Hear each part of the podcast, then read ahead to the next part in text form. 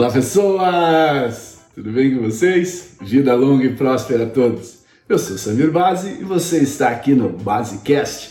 Hoje eu quero comentar com vocês, dentro da minha disciplina de mercado de capitais, falar um pouco sobre as principais fontes de financiamento para empresas que estão inseridas dentro desse mercado. Espero que você curta esse vídeo e aproveita, se você já é inscrito no canal, não esquece de dar o seu joinha aí. E se você não é inscrito, aproveita também, se inscreva no canal e acione o sininho para receber as notificações dos vídeos que eu estou postando aí praticamente todas as semanas. Então vamos lá.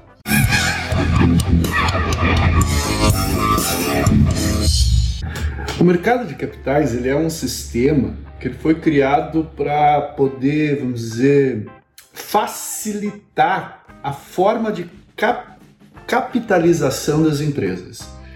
E com isso ele acabou contribuindo para a geração de riqueza para a própria sociedade. Né? Muitos investidores de diversos, pro, eh, diversos portes, com propósitos diferentes, eles acabam efetivamente participando do mercado de capitais e a participação deles é, torna possível o funcionamento de importantes e alternativos mecanismos de financiamento para as próprias empresas. E é importante a gente salientar que a abertura de capital mediante a emissão e venda de ações ao público é o principal mecanismo de financiamento para empresas que estão dentro do mercado de capitais. Assim, a bolsa de valores ou as bolsas de valores, elas acabam criando, organizando, regulamentando esse mercado, principalmente onde as ações são emitidas, onde elas podem ser negociadas, sempre com confiabilidade e uma transparência muito grande. Dentro dessa perspectiva, as empresas elas vão ter aí duas grandes fontes de financiamento dentro do mercado de capitais. Ou elas vão utilizar recursos próprios ou vão utilizar recursos de terceiros. Quando a gente fala de recursos próprios, nós estamos falando ali do capital social que foi colocado em prol do funcionamento da empresa, lá do patrimônio líquido da empresa. E ainda como consequência da própria operação da empresa. Então, com isso, nós temos os lucros retidos né, que podem ser considerados aí como uma emissão inteiramente subscrita pelos próprios acionistas, pelos sócios da empresa, aqueles que têm direito a receber algo no final do período. Esse algo são os dividendos. Então, o impacto sobre o valor da empresa na distribuição dos lucros acaba sendo um assunto um tanto quanto controverso nesse ambiente. E basicamente, existem duas correntes teóricas.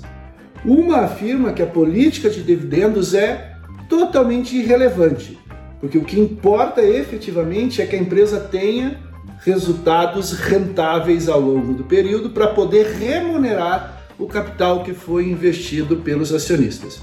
Já uma outra corrente, ela dá uma importância muito grande à distribuição de dividendos, né, onde alguns investidores até preferem receber dividendos face às incertezas futuras do próprio negócio. Outro aspecto importante é a rotatividade do crédito.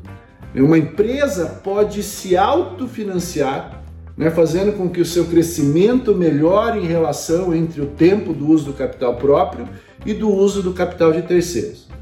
Isso pode ser feito, por exemplo, reduzindo o período onde o caixa da empresa está bloqueado, por exemplo, seja na forma de estoques ou de outros ativos circulantes ou ativos correntes, dentro da expectativa de que antes de ter novas receitas pelos produtos e serviços que são produzidos, prestados ou as mercadorias que são comercializadas, ou até mesmo encurtando seus prazos de recebimento e aumentando seus prazos de pagamento, melhorando dessa forma os seus ciclos, ciclo financeiro, econômico e ciclo operacional.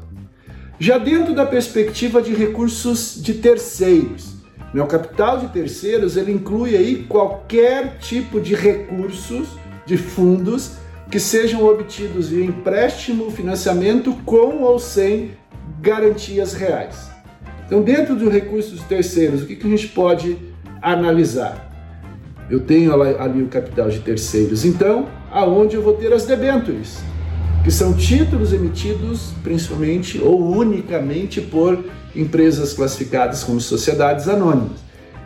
As debêntures, elas se classificam por ter um prazo superior a um ano e ainda pela flexibilidade em relação à amortização e também garantias. Somente companhias abertas com registro na Comissão de Valores Imobiliários podem efetuar emissão pública de debêntures. Então não é qualquer tipo de empresa que pode emitir esse tipo de papel.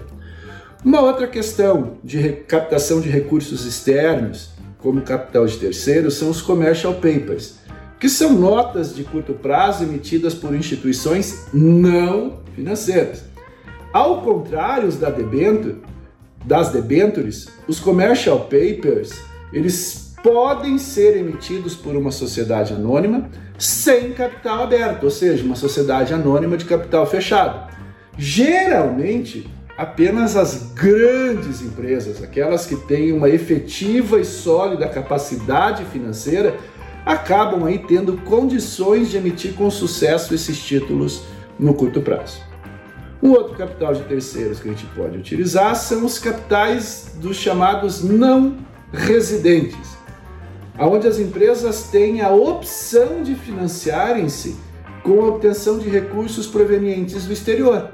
Então, inclui nessa modalidade os créditos comerciais, como os export notes, que são títulos emitidos por empresas exportadoras efetivamente e com os quais elas acabam levantando recursos para financiar sua produção que vai ser efetivamente exportada.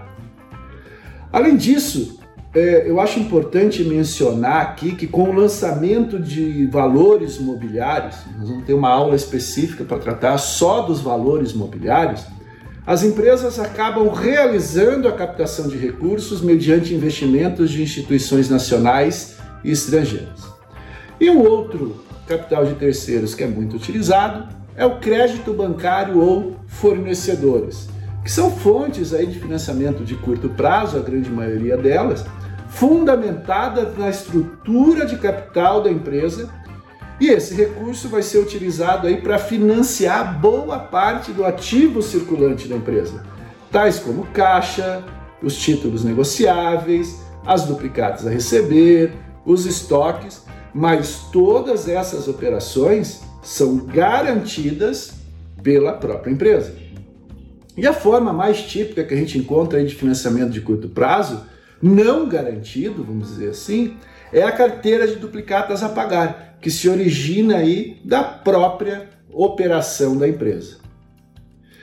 E ainda nós temos o capital próprio. O capital próprio nós podemos verificar aí que esse aumento de capital, né, com o lançamento de ações em colocação primária, seja ela pública ou privada, ela vai acontecer tanto na fase de abertura de capital, como quando a empresa já possui o registro de companhia aberta. São chamados IPOs. Ou também ela pode utilizar os private placement, né, quando a empresa já possui registro de companhia aberta e opta por captar novos recursos via mercado de capitais. Então, quando do lançamento das ações ao público, né, efetiva emissão de ações, de um lote de ações, a empresa realiza através de acionistas, que já detêm as ações. E essa operação é chamada de distribuição secundária e não resulta aí na captação de novos recursos efetivos para a empresa. E cada um desses tipos de financiamento, eles acabam tendo um certo custo e trazem com eles diretamente algumas obrigações diferentes para a empresa. E a relação que existe entre eles, seja em particular entre os recursos de terceiros e os recursos próprios, é o que vai acabar determinando a estrutura de capital das empresas. E essa estrutura de capital está diretamente relacionada com o condicionamento da rentabilidade da empresa. Dentro dessa perspectiva, o uso de fontes internas de financiamento acabam impactando diretamente a rentabilidade que é esperada do investimento. Com isso, existe a possibilidade da redução do fluxo futuro de rendimentos e isso acaba tirando a atratividade desta alternativa efetiva da empresa.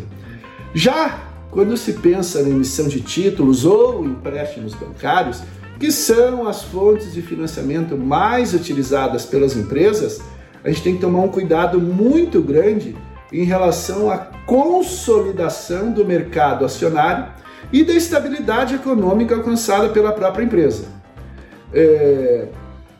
Porque quando a empresa decide emitir ações, ou seja, quando ela abre seu, a, o seu capital à participação de terceiros, três aspectos devem ser levados em consideração ao longo desse processo.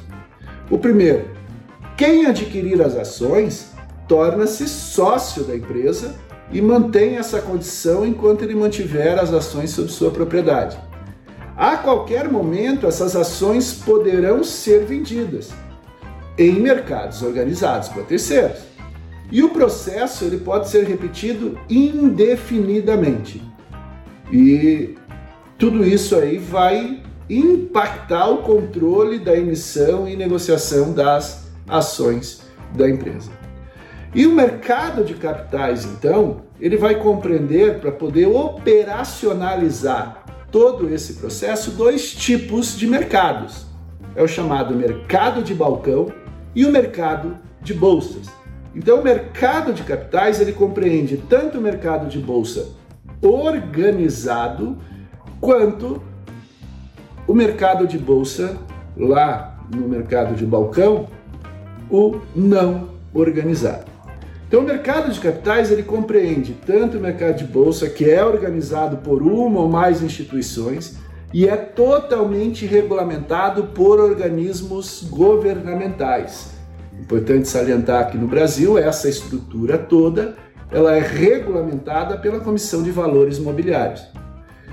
E o mercado de balcão, especificamente, ele é também denominado mercado de balcão organizado quando existir uma fiscalização governamental e não organizado nos demais casos. Então, no mercado de capitais são negociadas ações e outros títulos de dívida de emissão das empresas, tais como as debêntures, que a gente acabou de ver, sejam as simples ou as conversíveis em ações, os commercial papers, os bônus de subscrição e até os certificados de depósito de ações. E esses instrumentos todos são chamados valores mobiliários.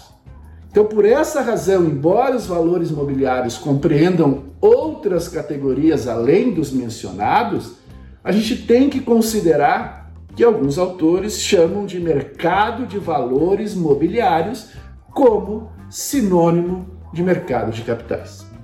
Então era isso, pessoal, que eu queria compartilhar com vocês hoje, mostrar aí as principais fontes de financiamento que as empresas têm, principalmente aquelas que estão atuando dentro do mercado financeiro. Eu acho que era isso. A gente se vê na próxima. Até mais, pessoas. Tchau, tchau.